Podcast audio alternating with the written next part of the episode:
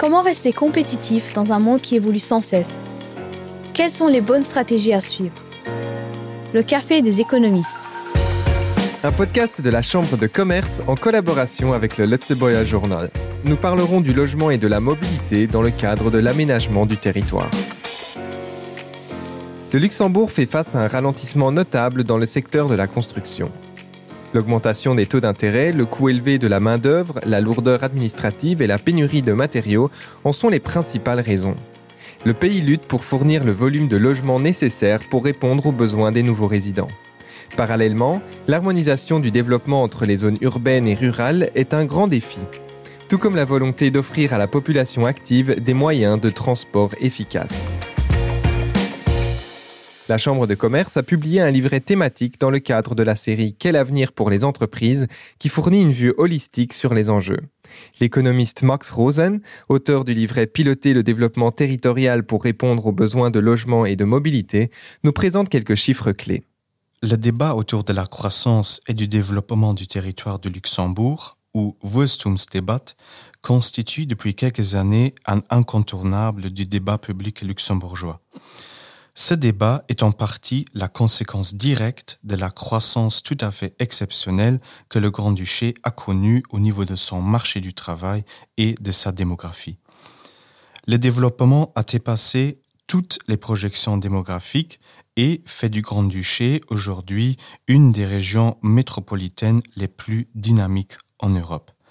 Depuis 2000, l'économie luxembourgeoise a créé plus de 240 000 emplois le nombre de frontaliers, encore d'environ 90 000 en 2000, a plus que doublé et le pays compte maintenant plus de 220 000 travailleurs non résidents. Ce développement confirme certes d'une part l'attractivité du Luxembourg, mais force est de constater qu'il est également à la source de défis car il crée des nouveaux besoins en infrastructure dans des domaines où le modèle territorial actuel affiche de plus en plus de goulets d'étranglement. Depuis 2010, les prix de logement ont plus que doublé et les loyers annoncés pour des appartements ont progressé de plus de 30%.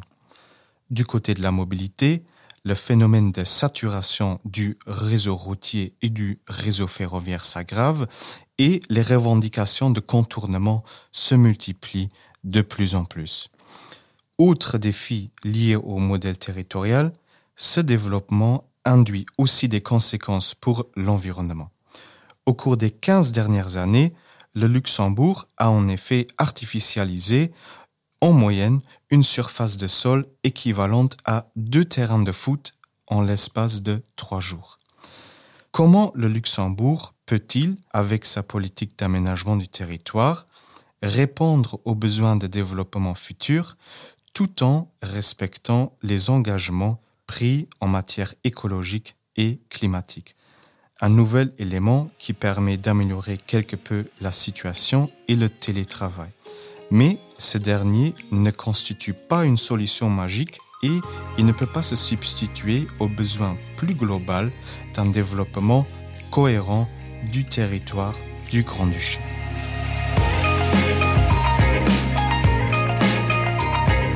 Le 15 mai, la Chambre de commerce avait organisé une table ronde autour de ces enjeux. Huit candidats politiques en lice pour les élections législatives 2023 ont partagé leur point de vue et certains entrepreneurs et représentants d'entreprises ont témoigné de la réalité sur le terrain. Valérie Massin, responsable des ressources humaines chez ArcelorMittal, a énuméré plusieurs problèmes. On voit clairement qu'il y a une différence et un gap entre ce que les élus et les édiles disent et ce que la population veut. Euh, les élus, les édiles disent et les entrepreneurs, nous avons besoin d'une diversification. La population dit, nous voulons des emplois, mais pas des industries à côté de chez nous. Voilà, ça c'est une première chose. Euh, nous avons de plus en plus euh, de gens qui démissionnent, pas parce que les salaires sont pas suffisants, mais parce que le temps qu'ils passent dans les transports en commun est trop important par rapport à le temps qu'ils passent sur leur lieu de, travail. Autre problème que nous rencontrons aussi, inutile de vous dire qu'on aimerait bien que les salariés viennent habiter au Luxembourg. euh, ça n'est tout simplement pas possible. Et là, je ne parle pas des salariés qui sont peut-être ceux qui sont le plus proches du salaire social minimum, bien que dans notre entreprise, personne n'est au salaire social minimum. Quelles sont donc les stratégies des décideurs politiques? Frank Engel, candidat du parti Focus, a parlé du risque d'un blackout frontalier. Essayez de vous faire soigner de nos jours à Thionville dans un hôpital, et vous allez voir que ça n'est pas, excessivement gay. En même temps, ce n'est plus excessivement gay chez nous non plus. S'il y a une chose que le gouvernement actuel n'a jamais mise en œuvre, c'est une stratégie. Et d'ailleurs, celui qui précédait, celui qui est à l'œuvre à l'heure actuelle, n'en avait pas non plus. Il n'est pas euh, outrancier aujourd'hui d'affirmer que ça ne fait plus aucun sens de vouloir être le seul et unique pôle métropolitain en grande région. Ça ne fait, aucun sens. Il y a des entreprises comme Faye, par exemple, contre lesquelles je n'aurais rien. Sauf qu'il ne fait aucun sens qu'ils viennent ici. Pour importer des matières premières, les faire travailler par des travailleurs frontaliers et ensuite exporter un produit fini, et en essayant de ne pas payer d'impôts au Luxembourg, ça ne vaut pas la chandelle. Mais je suis relativement convaincu que le bourgmestre d'Atange-Grande, ou celui de Zabourg, ou celui de, je sais pas, Bastogne, aurait peut-être aussi bien site que main-d'œuvre qu'appétit pour cette entreprise. Alors qu'est-ce qui nous empêche de faire une politique qui fait en sorte que de telles entreprises puissent s'accommoder en grande région Peut-être en des zones d'activité co-gérées? C'est une idée qui, est, qui, qui est peut-être révolutionnaire, mais pas impossible. Pour Luc Frieden, candidat du CSV, le logement est un facteur clé pour la compétitivité. Le prix du logement a augmenté de 100% entre 2013 et 2023. Et donc je crois qu'il faut massivement augmenter le logement en termes de hauteur, de densité. Il faut, là où c'est possible, augmenter, élargir euh, le périmètre. À l'intérieur du périmètre, il faut éviter toutes sortes de mesures de compensation et d'études environnementales supplémentaires. Et il faut un certain nombre de mesures fiscales pour ceux qui veulent acheter et pour ceux qui veulent investir. Parce que si nous ne réussissons pas à résoudre le problème du logement, tous les autres problèmes continueront à devenir encore plus élevés. Euh, c'est la question euh, des prêts. Euh, on aura la politique a peu d'influence sur les taux d'intérêt, mais évidemment les taux d'intérêt sont une charge beaucoup plus importante si les prix des logements continuent à augmenter comme ils l'ont fait au cours des dernières années. Finalement, en termes politiques, je veux simplement dire que dans le traité européen, la stabilité des prix est l'objectif le seul objectif de la Banque centrale européenne. Et donc il faut aussi espérer qu'avec euh, les mesures qui ont été prises jusqu'à présent, au moins on aboutira à la stabilité des prix, parce que sans stabilité des prix, tous nos avoirs, tous nos salaires, euh, tous nos épargnes euh, diminueront. Pour pallier les problèmes dans le domaine du logement, le candidat du parti Die Lenk, David Wagner, propose une approche très différente. Il donne un exemple tiré de la vie quotidienne. J'habite dans le quartier de Mullenbach, qui est au nord de la ville, pour ceux qui connaissent. Et puis, bon, c'est un petit quartier de 2300 habitants. Jusque dans les années 90, il y avait une épicerie où tout le monde pouvait y aller en 10 minutes à pied maximum. Elle n'existe plus, cette épicerie. Pour faire ses courses, qu'est-ce qu'il faut faire? Il faut aller dans un grand supermarché qui est en partie même à Bérel-d'Ange, donc à Val-Ferdange, je ne vais pas citer le nom. Et moi, je comprends très bien qu'il y ait des gens qui... Parce que je suis persuadé, si quelqu'un ouvrait une épicerie dans ce quartier, ça fonctionnerait probablement. Mais je comprends aussi qu'on ait un petit peu peur parce que justement, une des questions, c'est le loyer qui revient tout le temps. Et on travaille euh, quasiment euh, plus de la moitié du temps pour en fait payer le loyer, et ensuite il faut encore se, euh, se débrouiller pour, pour essayer de, de, de, vivre. Et pourtant là, et en plus, là, ils vont payer aussi le taux nominal. Hein. là, il n'y a pas d'exemption fiscale à ce niveau-là. Donc la, la vraie économie, toujours, elle est toujours beaucoup plus pénalisée. Et donc, c'est une de nos propositions phares qu'on défend depuis longtemps pour combattre euh, la pénurie de logements et la spéculation immobilière qui est un véritable cancer dans ce pays. En effet, il faut, euh, ben, il faut taxer fortement tout ce qui est laissé en friche et qui pourrait être habité. Fortement, ça veut dire que ce ne soit plus profitable, tout simplement, hein, qu'il faille en faire quelque chose. Ça, c'est une autre chose. Voire exproprier. Fernand Cartaisa du parti ADR, quant à lui, a souligné que le droit à la propriété est un droit de l'homme qui est enraciné dans certaines conventions, plusieurs conventions internationales. Et euh, ce droit de l'homme comprend également le droit de faire de sa propriété ce qu'on veut, donc euh, d'en disposer comme on l'entend. Et là, je crois qu'au Luxembourg, on oublie un petit peu cet aspect-là. Donc il faut voir que faire pour inciter les propriétaires à donner leurs biens en location, il faut leur parler. Ils vous diront que les lois ne sont pas appropriées, qu'ils ne peuvent pas récupérer leur propriété s'ils en ont besoin, etc. Donc il faut travailler là-dessus au lieu de pénaliser, au lieu d'essayer d'introduire toujours de nouvelles taxations.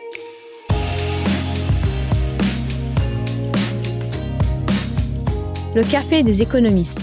Force est de constater qu'il existe de nombreuses opinions et propositions de solutions différentes. Max Rosen de la Chambre de commerce se replonge avec nous dans le livret thématique pour présenter quelques faits concrets qui illustrent bien les grands obstacles à surmonter.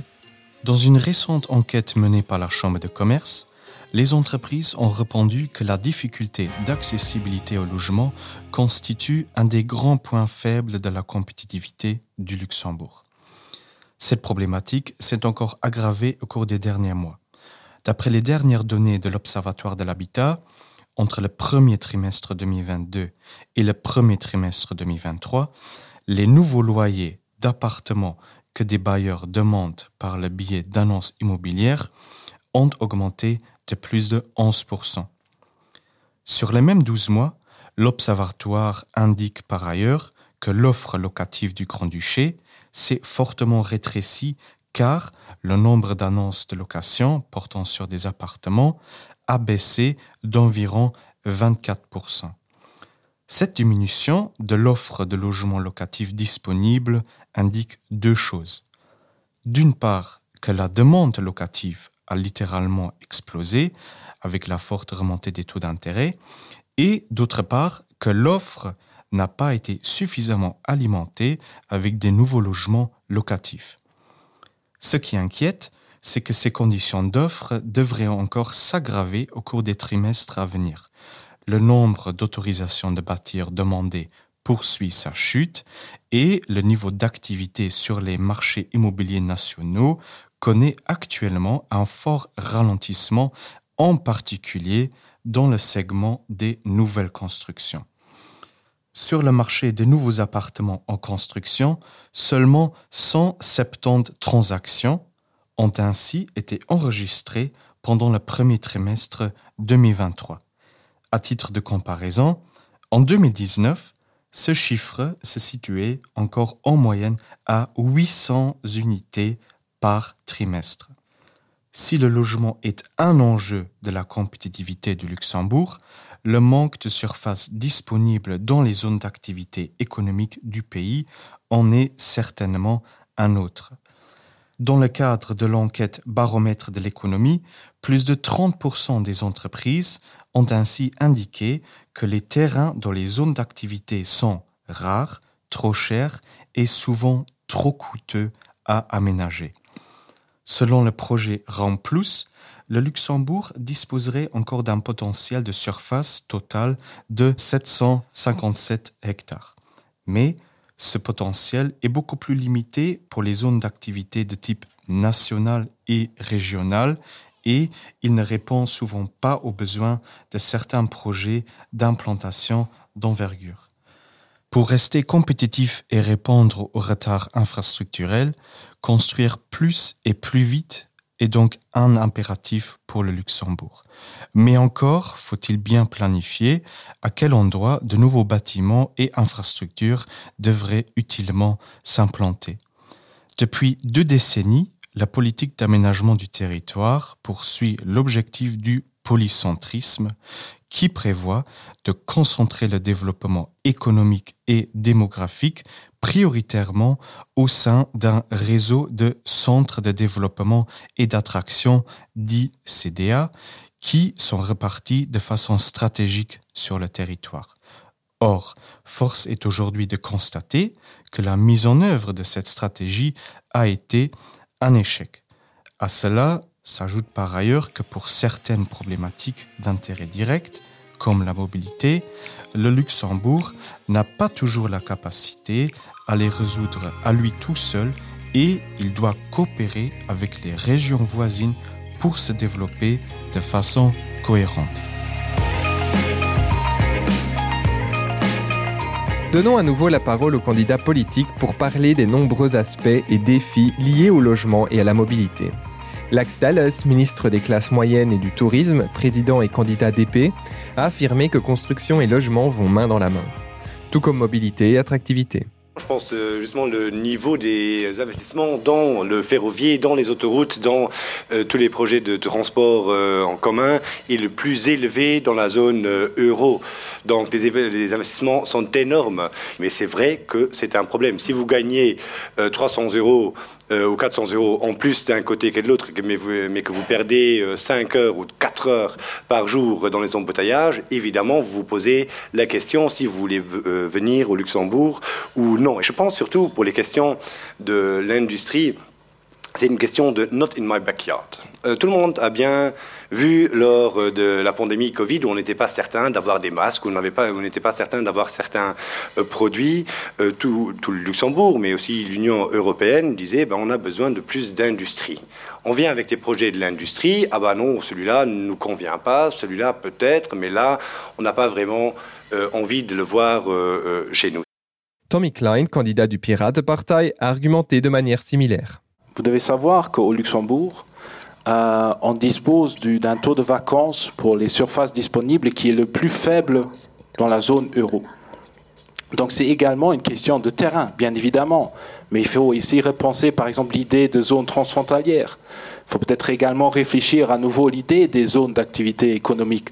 Peut-être créer également des nouveaux zones économiques où on pense également à la question de logement, que les gens travaillent et ils habitent au même endroit. Donc peut-être pas juste à côté de l'industrie. Mais pour moi également, la question de l'industrie, c'est une question de vraiment ne pas être contre l'industrie, ne pas être contre les procédures, mais de faire, en fait, de créer un cadre qui va, trouver, euh, qui va nous permettre de trouver un compromis euh, pour attirer ces entreprises et ne pas tout de suite s'opposer on continue avec Franz Fayot, ministre de l'économie, de la coopération et de l'action humanitaire et candidat LSAP, qui a constaté une morosité ambiante dans la discussion. On a l'air d'être un pays euh, vraiment euh, euh, en plein déclin.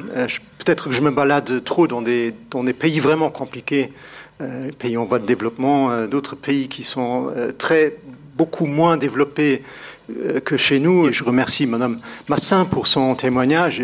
Je suis heureux que son entreprise ArcelorMittal ait décidé d'investir plus de 100 millions d'euros euh, au Luxembourg pour produire de l'acier vert euh, sur ces différents sites.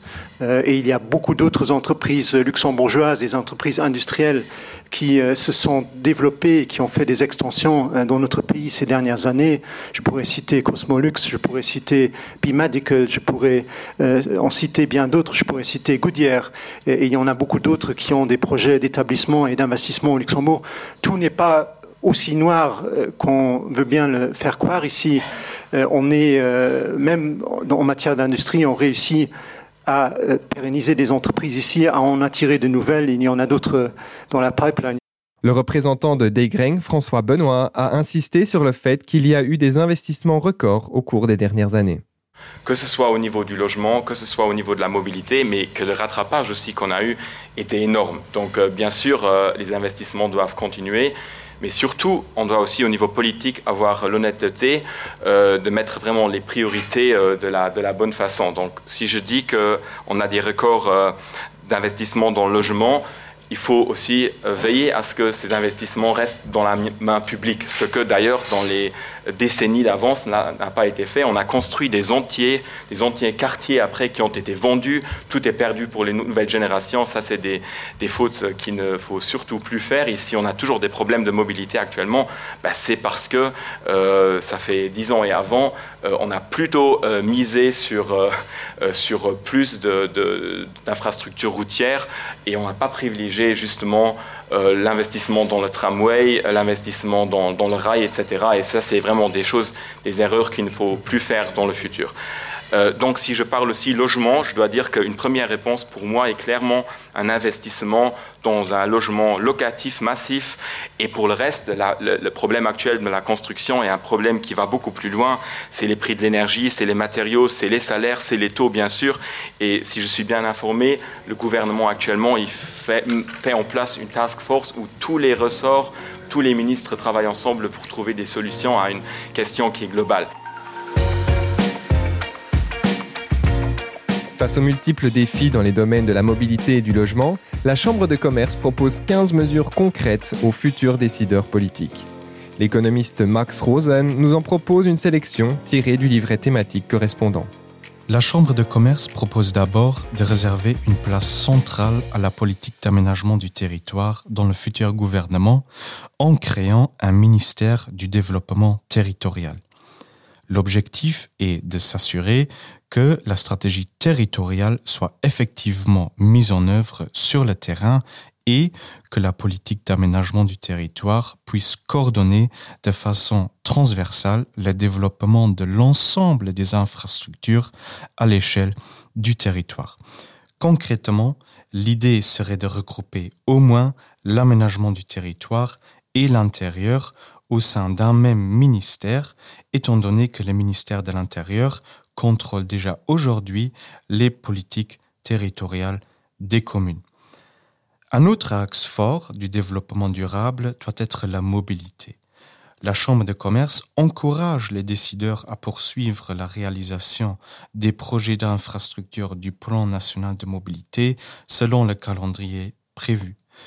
Elle recommande aussi aux autorités d'inclure le transport de marchandises et la logistique urbaine dans les stratégies de mobilité dans un futur proche, car les stratégies actuelles font souvent abstraction des défis de ce secteur.